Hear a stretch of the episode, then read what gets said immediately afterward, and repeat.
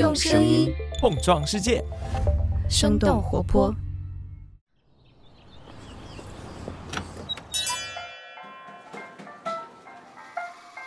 您的生动早咖啡好了，请慢用。嗨，早上好呀！今天是二零二二年的十二月二十一号，星期三。这里是生动早咖啡，我是来自生动活泼的梦一，几条商业科技轻解读，和你打开全新的一天。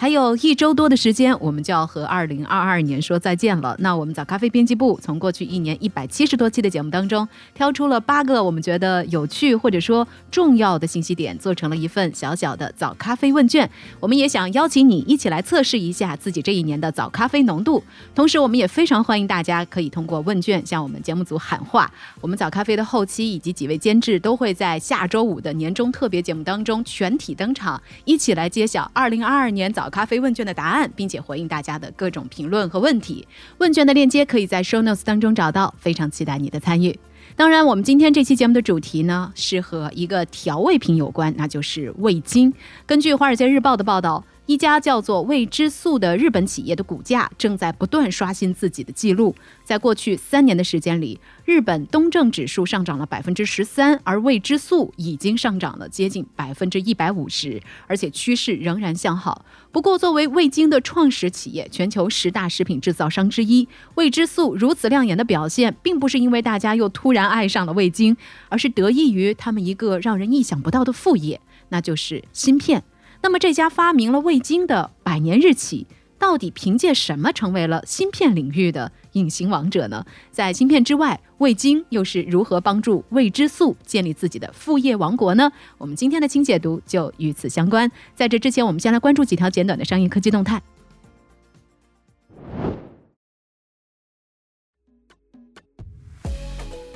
我们首先来看看阿里云大面积停摆的消息。根据界面新闻的报道，十二月十八号，有网友反映，阿里云的香港部分服务出现了故障，导致香港及澳门多个站点受到了影响。当地部分金融机构、外卖平台的网站无法访问，加密货币交易所 OKX 部分的用户无法提领，账户显示资金归零。对此，阿里云官网当天晚上更新了处理进展。阿里云香港地域的暂时停摆，是因为阿里云所租用的香港电讯盈科公司机房制冷设备。发生了故障，影响了云服务器、云数据库等等云产品的使用。目前相关的故障已经修复，当地阿里云产品功能也正在陆续的恢复正常。对于受到这一次故障影响的产品，阿里云方面表示将会根据相关产品的服务等级协议来进行赔付。有业内分析认为，作为一家具备雄厚技术实力的云服务商，阿里云出现如此长时间的持续性服务故障，在业界比较罕见。下面把目光转向国外，来关注一下游戏行业的新动态。根据《华尔街日报》十二月二十号的报道，知名游戏《堡垒之夜》的开发商 Epic Games 支付了五点二亿美元。与 FTC，也就是美国联邦贸易委员会达成了两起案件的和解。FTC 此前对 Epic Games 提起过两起民事诉讼。第一起诉讼指控他们违反了在线儿童隐私保护法，在没有经过监护人允许的情况下收集十三岁以下儿童的个人信息。Epic Games 为此支付了二点七五亿美元的民事罚款，这也是迄今为止 FTC 根据在线儿童隐私保护法开出的最大一笔罚款。第二起诉讼则是因为在游戏当中引诱玩家进行计划外的消费，Epic Games 支付了二点四五亿美元。作为和解的一部分，Epic Games 没有承认或否认 FTC 的指控。不过，他们需要对《堡垒之夜》游戏进行一系列的修改，还必须定期进行独立的审查。最后来看一下推特和马斯克的最新进展。十二月十九号，推特更新了自己的用户政策，禁止用户在其平台上免费推广其他社交媒体，比如 Facebook、Instagram 和长毛象。违规者将会被要求删除推文，严重者将会被封禁账号。硅谷知名创业孵化器 YC 的创始人保罗·格雷厄姆，同时也是马斯克收购推特的支持者。他的推特账号也在发布其他社交媒体链接之后被短暂封禁。推特联合创始人、前首席执行官 Jack Dorsey 表示，这样的政策毫无意义。不过，根据科技媒体 TechCrunch 的最新报道，推特删除了这些政策的页面。以上就是值得你关注的几条商业科技动态，别走开，我们马上和你一起来聊聊百年日企未知素是如何建立起自己的副业王国的。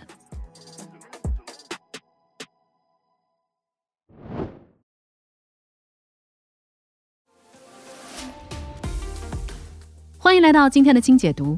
未知素集团是一间创建于一九零九年的百年日企，它的创始人池田菊苗是一名化学教授。在偶然的机会下，从海带当中提取并发明了味精，并且以此为基础建立起了自己的商业帝国。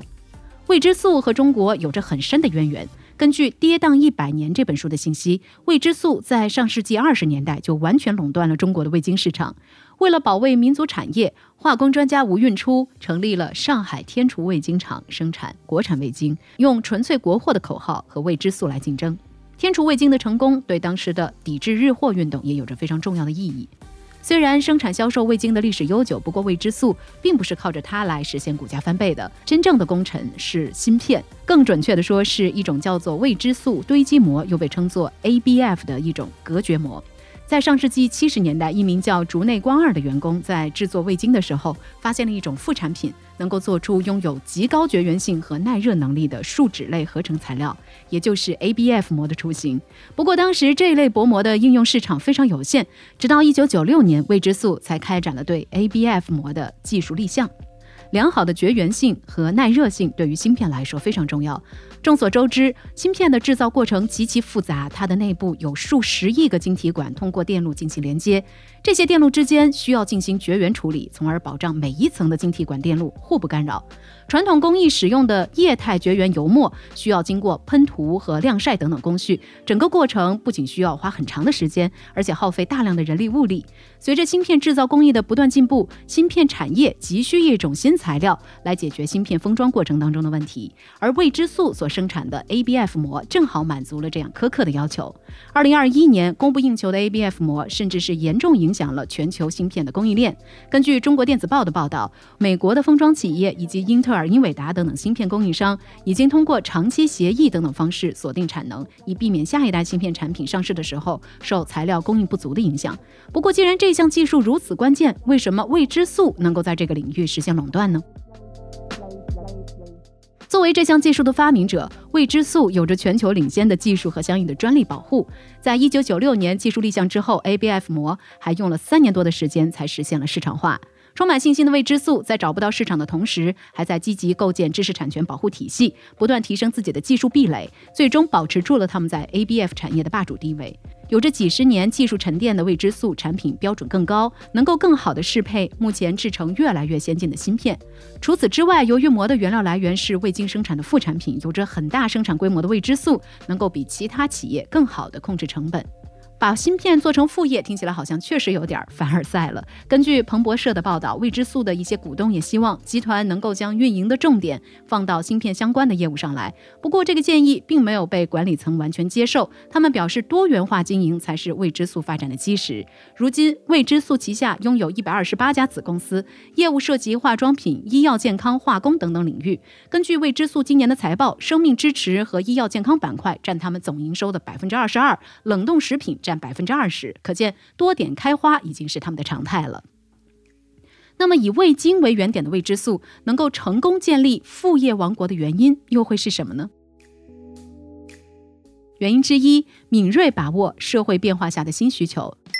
作为一家百年老店，味之素密切关注着每一次社会变化所产生的新需求。二十世纪后半叶，日本社会开始城镇化，独自一人居住的消费者对便捷食品的需求日益升高。家用速冻食品市场在六十年代末开始快速的增长，不过质量较低的速冻食品并没有赢得消费者的信任。味之素在一九七二年进入了这个领域，利用它在调味品业务当中培育的技术，迅速成长成为顶级速冻食品品牌。另外，随着微波炉的普及，及零售连锁店的业务拓展，味之素将即食和速冻食品在日本的分销网络进一步的完善，还推出了速溶咖啡的业务。在八十年代的时候，日本女性在职场上取得了很大的进步，花在做饭上的时间自然就更少了。另一方面，人口单身化的现象也越来越普遍，味之素也加大了复合调味料产品，比如说素食汤粉。调味料包的生产研发，而且很快把这种将味精扩展到调味料和加工食品的方法用于国际食品业务。原因之二，用本地化策略积极拓展海外市场。由于日本国内市场太小，味之素在创立之初就非常重视海外市场。除了很早就进入到了中国，成立仅仅八年的未知素就建立起了自己的纽约事务所。目前，他们已经在三十多个国家和地区开展业务。今年海外营收的占比达到了百分之六十，虽然有所下降，不过拳头产品仍然是守住了市占率第一的位置。由于欧美对味精的污名化，未知素选择将海外市场的重点放在定制调味料和冷冻食品的领域，并且在本土化上下足了功夫。根据集团顾问在日本产业协会的演讲，味之素并不考虑追求所谓正宗的口味，而是建立味觉调查小组，花大量的时间调查当地人对糖、醋、盐等等基本味觉的感受，然后研究如何用调味料去呈现适合当地口味的美食。味精的底子和产品研发的经验，帮助味之素的产品在海外也能够找到口味、成本和便捷性之间的平衡。原因之三，不断发掘味精原料的使用场景。味之素继承了日本企业的产研传统，有着强大的科研能力和创新意识，这也让他们没有选择和味精死磕，而是从原料之一的氨基酸来入手，把和氨基酸相关的生物技术视为他们的核心竞争力，用技术逻辑来搭建不同的产品线。以医药行业为例，早在1957年的时候，味之素就开始氨基酸输液产品和药品的研发。最近几年，他们将重心从医药转向保健，推出了用大数据分析血液中的氨基酸浓度，以此来判判断患病风险的服务。根据日经新闻的报道，这项服务已经被日本大约一千五百家医疗机构采用，每年用户达到数万人。除了在疫情和老龄化的影响下不断开发氨基酸在医药健康领域的使用场景，未知素发现氨基酸还可以作为尼龙、橡胶等等制品的原材料，而且比用石油生产更加的环保，也更便宜。目前，未知素正在和日本东丽公司合作进行尼龙相关的研发。普利司通也在通过未知素的发酵技术生产合成橡胶，摆脱单纯依赖原油的状态。未知素还研发出了作为粉底以及散粉等等化妆品原料的新材料，用于替代目前使用的源自于石油的塑料微珠。所以聊到这儿，我们也非常想来问问你：你听说过未知素吗？你还知道哪些像未知素一样不务正业的企业呢？欢迎你在我们的评论区当中和我们一块儿来聊聊。当然，也别忘记了参加二零二二年度早咖啡小测试，一起来检验一下自己这一年的早咖啡浓度吧。我们的问卷在 show notes 当中就可以直接找到。好了，这就是我们今天的生动早咖啡。那我们在周五一早再见啦，拜拜。这就是今天为你准备的生动早咖啡，希望能给你带来一整天的能量。如果你喜欢我们的节目，欢迎你分享给更多的朋友，这会对我们非常有帮助。同时，你也可以在公众号和微博搜索“生动活泼”，声是声音的声，这样就可以了解更多与我们节目相关的信息啦。生动早咖啡，期待与你下次再见。